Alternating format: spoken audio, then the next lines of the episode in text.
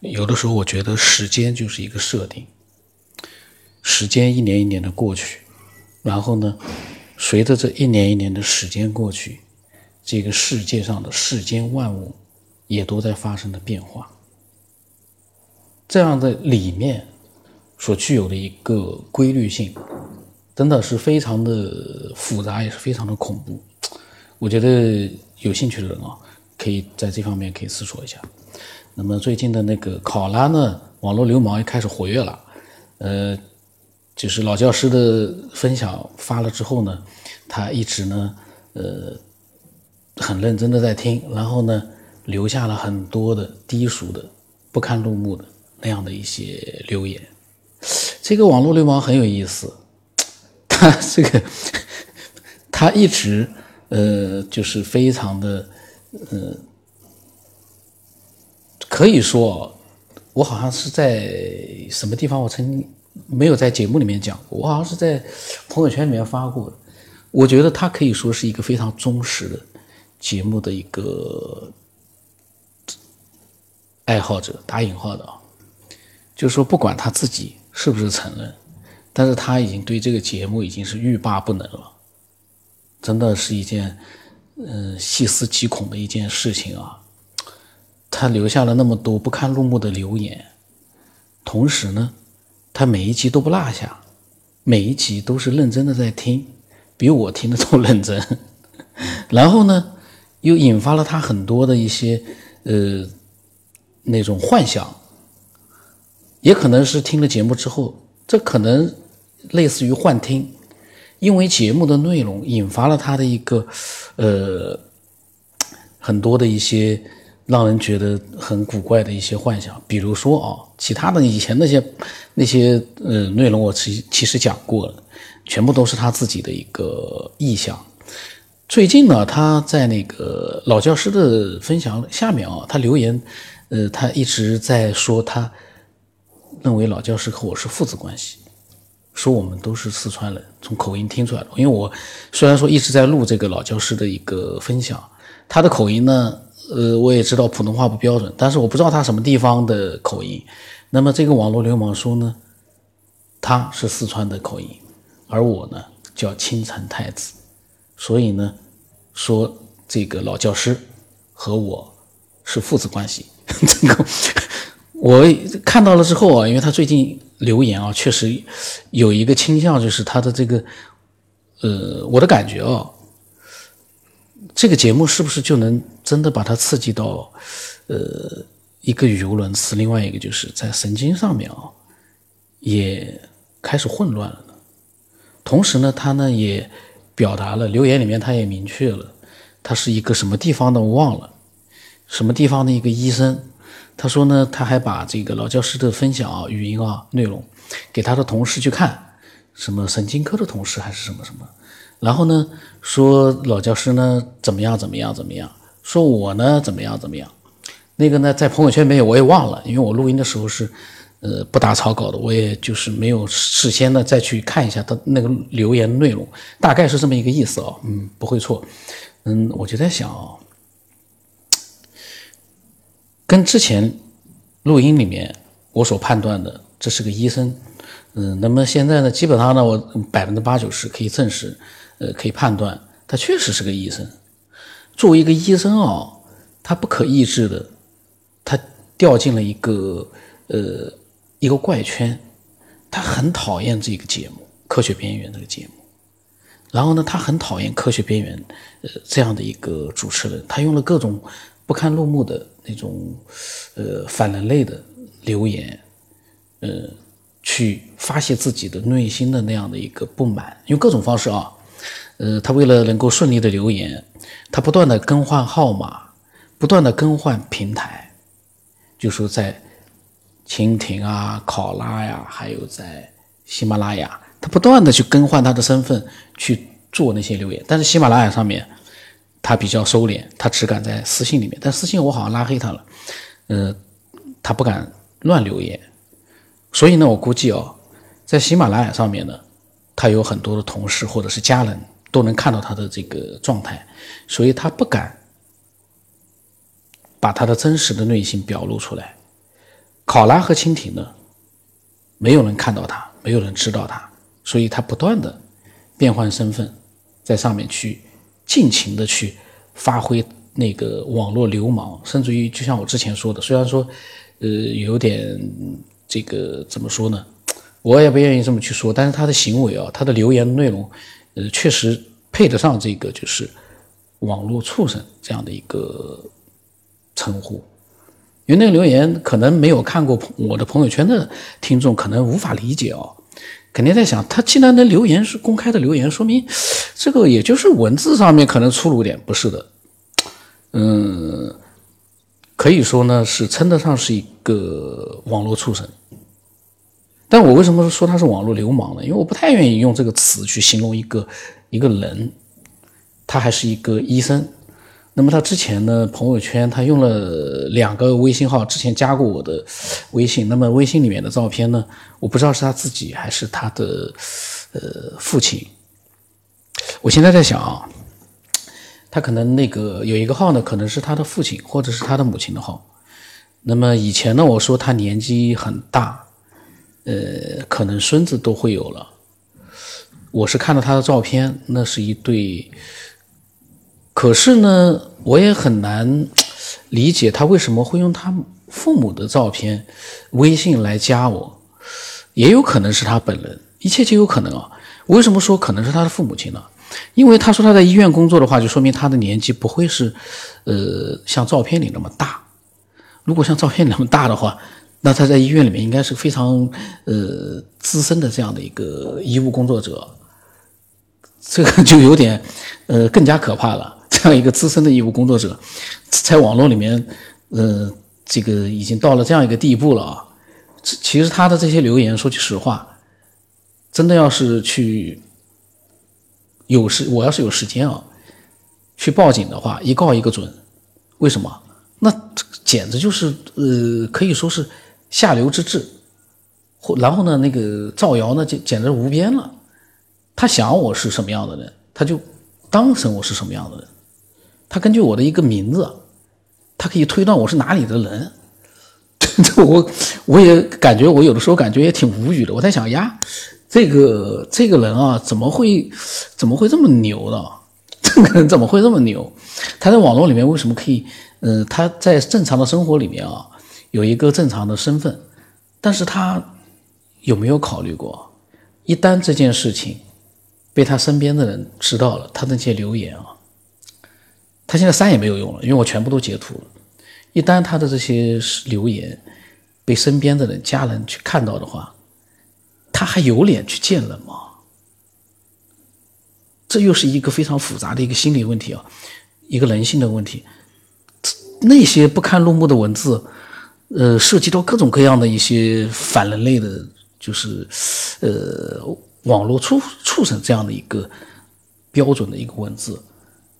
被人看到了之后，认识人看到了，他还去能正常的去跟人交往吗？呃，但是呢，很明显，他是不敢让认识人看到。为什么？因为喜马拉雅，他没有敢乱留言，他乱留言大多数是在考拉。考拉呢，因为可能虽然说听众也比较多，也是多的，但是呢，没有喜马拉雅那么广广泛。他在喜马拉雅上一定是有很多认识的人在听，所以他不敢乱留言。那些龌龊的下流的这些留言，基本上在喜马拉雅里面他不敢留，但是私信里面他有。最早的时候呢，考拉我没有上去，因为我更新了几集，最早我就不上去了，因为我没有那个时间。每个后来呢，我就不知道。然后呢，他呢，因为在考拉里面留言留了很多之后呢。我没有反应，我也没有更新了。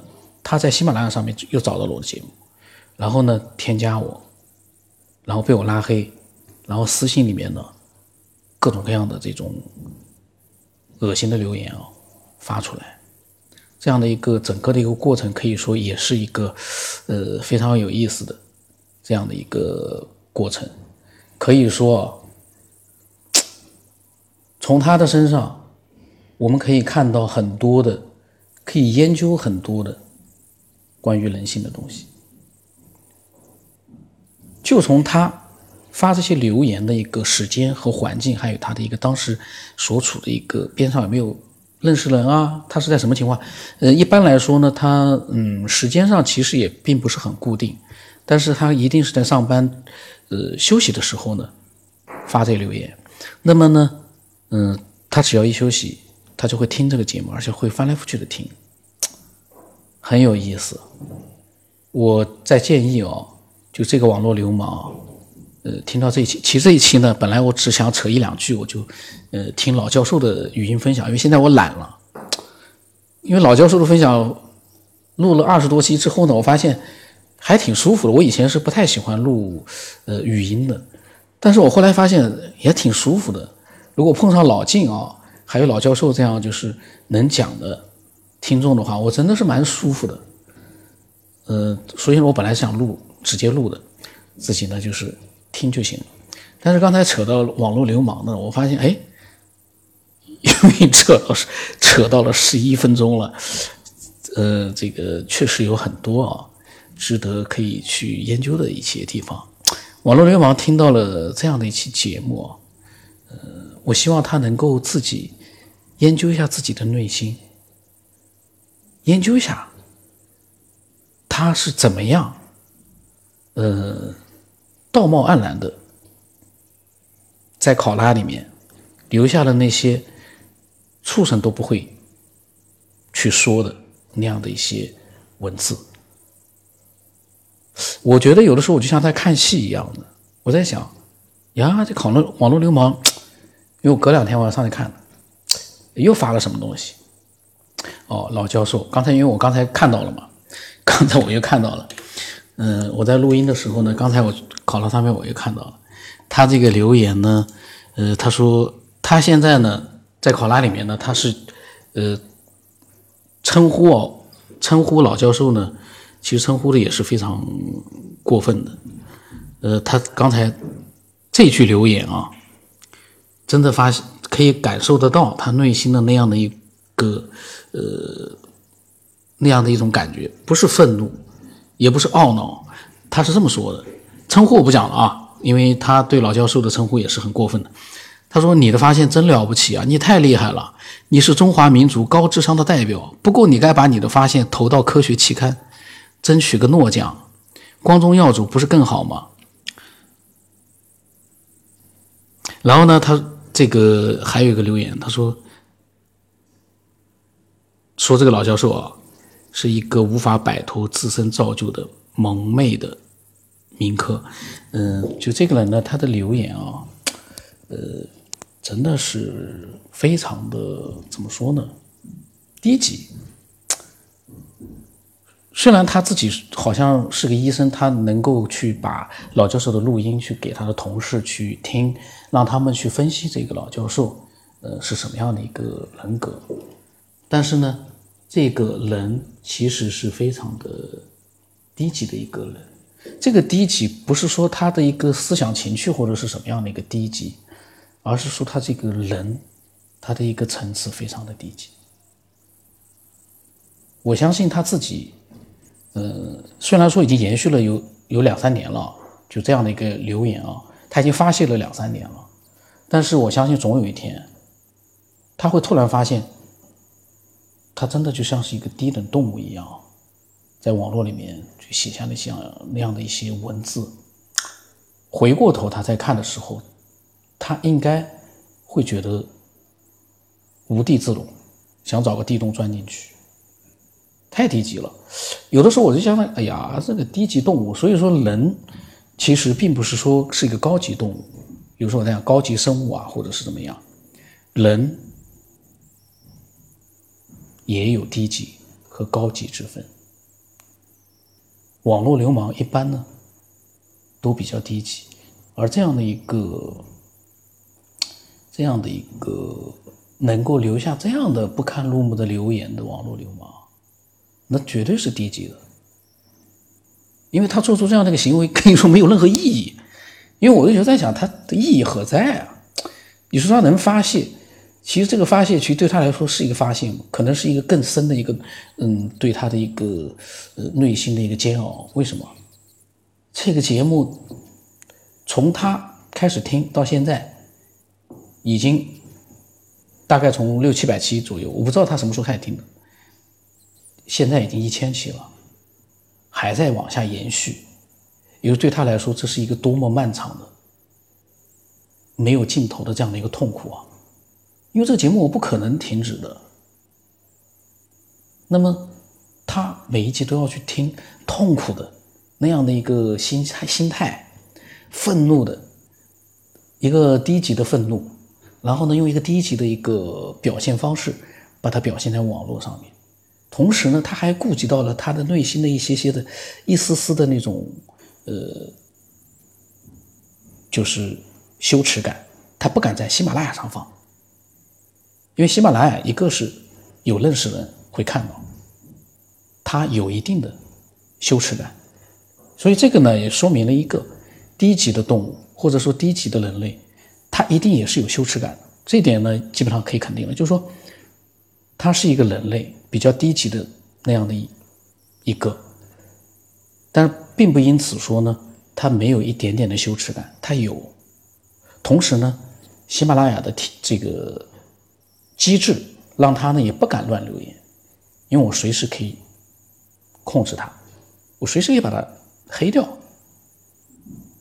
所以呢，各种因素，所以这个有的时候，就像我好像之前提到过，呃，在一个机制比较好的这样的一个环境里面，所有的人都会比较，呃，约束自己。同时呢，因为每个人的约束，他会过得很舒服，因为他约束了自己，同时人家也约束了对他的那样的。本来如果说没有这样一个机制的话，可能会有一些事，有一些呃对他。可能感觉不好的事事情会发生，但是呢，机制的原因让这个环境变得比较和平、比较安稳，所以这个机制很重要。考拉为什么呢？考拉是它，考拉那个机制呢，就是缺了一个，就是黑名单。但是呢，这是好事也是坏事，因为如果说像喜马拉雅一样。那么这个网络流氓的表演我看不到了呀。这就像我们有的时候说的啊，会有一个呃文明的创造者，他是在一个第三视角俯视着整个人类渺小的人类。考拉的这样的一个机制的不一样，它可以让我从一个俯视的角度去看这样一个低级的一个人类，人类里面的一个。可以说是最低级的这样的一个这样的一个范围里面的这样的一个网络处网络流氓，我还是叫他网络流氓，比较温和一点。那个我因为网络畜生这个词这个词呢，我觉得呃虽然它称得上，但是呢我不能去叫，因为呃会让有一些人听了之后可能心里面会觉得呃不是很舒服，因为确实呢呃把另一个人。用这样的一个词把他称呼来称呼他的话，确实呢，让不知道他留了一些什么样的一些呃留言的人啊，听众啊，会觉得很过分。所以呢，我在想啊，如果说朋友圈里面看到过他的留言的那样的一些听众啊，可能也会，可能有些人会觉得，哎呀，这个称呼。可能更适合他，但是呢，考虑到更多人的一个接受程度，我还是叫他网络流氓。但是他这个人的一个呃表现上的一个程度，其实真的是称得上是网络畜生，非常的低级，就这是一个非常低级的一个一个人。那么今天呢，也是我是这样的，我每次隔了一长段时间没录的时候啊。一开始录呢，我就可能会刹不住车。本来只需要一分钟扯一下之后呢，就开始听老教授的一个分享。但是呢，到了七分多钟，我一看，哎呀，老教授都不能录了。我前面要是扯了七分多钟，我再去放老教授的录音的话呢，呃，不太合适。那么现在已经扯到二十分钟了。嗯，那么。这个网络流氓的这个留言啊，非常的。他非常的勤奋，一直在留言。那么有机会的话，我还是把它呃截图放到朋友圈里面去。那么期待更多的一些呃节目的听众啊，能够把这个注意力放到去思索上。现在考拉呢上面的订阅人数马上现在四千九，马上就要五千个订阅了。就是考拉这样一个平台，你说它不大，但是呢，嗯。订阅这个科学片的人还，我觉得还蛮多，对我来说蛮多的。因为这样的一个平台，呃，虽然我没有去听其他的节目，我但是我有听过一个关于特异功能的节目，基本上没有人去订阅，所以呢，就是说明很多人还是对科学片这个节目它是呃有兴趣的。那么我们呢，怎么样能够让更多的人感兴趣？我们必须要去专注的去思索。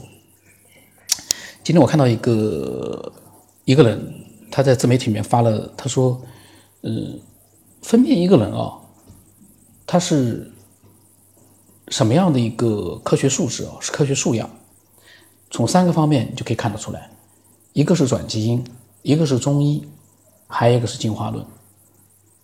然后呢，在留言里面。”不同的人开始了他们不同的表演，非常的精彩。我看了之后，我在想，哎，这三个话题不就是真的是蛮重要的？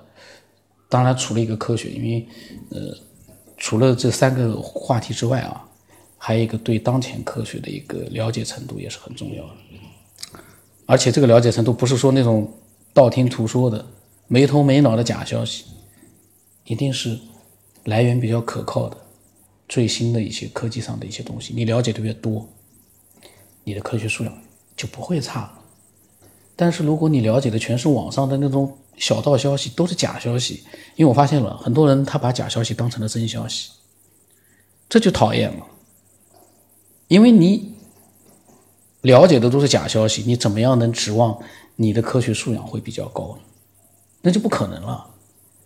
你更加一提到。就讲到了那些假消息，而且缺乏逻辑性的，呃，我可以随时我不懂科学的，我都可以随时推翻你的，你这还有什么科学素养？呃，很有意思。那么今天这一期呢，扯的也是，我自己都觉得很无语。但是呢，呃，不管怎么样，再怎么扯，都是为了科学边缘这样一个，呃。只要我一直在录，它就会存在的这样的一个专辑。即便我不再录了，这一千期节目在网络里面都可以流传很长很长时间。但是我不可能，因为我对科学的兴趣，包括对文明起源的兴趣，到目前为止我一点点都没有减退，我反而更有兴趣了。只不过我现在在忙别的事，所以呢，我录音呢。哎呀，录音呢就，嗯，但是呢，还是会保证，就是说比较多的一个更新。我其实我更新还蛮多的。如果是像老教授这样的人多一点啊，说句实话，我天天都可以更新好几集。因为，呃，他们是真正的在研究科学的，在探索科学的。虽然有人说他是民科，有的人说他民科，那天在喜马拉雅留言。我就跟他，我就看了之后，我就留言，我说：“你知道什么是民科吗？或者你有没有本事，你来分享个五分钟跟科学有关的内容，连续不断的分享，不要像那个挤牙膏一样的，今天在这个文章下面留那么一句话几个字，毫无内容的，毫无意义的。有本事，清清楚楚的。”分享一些跟科学有关的内容，你的思索，自己的思索，不是叫你去东拉西扯。像我，我东拉西扯，我这个随机的，呃，也是自己的想法。你要是能跟我一样啊，只要能跟科学沾上边，你扯上个五分钟，然后你跟大家说明民科到底是怎么回事，为什么你觉得老教授的？分享是民科，那对吧？我们大家洗耳恭听，没头没脑的来一个民科，见识到民科了，这纯粹就是一个网络喷子 惯常用的一个方式。他们没有话，他们的话就是那么雷同的那么一两句几句话，都一模一样的。网络里面这种人太多了，我有时候怀疑哦，他们是机器人吗？他们有自己的思想吗？有自己的思索能力吗？有自己的表达能力吗？真的看得很可怕。二十五分钟了，那么期待更多的啊，呃，分享一些对科学的思索。我今天这个纯粹闲扯啊，这个是我自己没办法，这是我自己的一个小小的一个呃一个乐趣和一个特权。我希望其他人就不要这么扯了，因为这个扯了就，哎呀，我这个扯这个呢，呃。也是偶尔来那么一次，我也现在也不经常都这么扯了，呃，控制它的一个频率，隔那么几十期来一次也还是可以的。那么今天到这里了。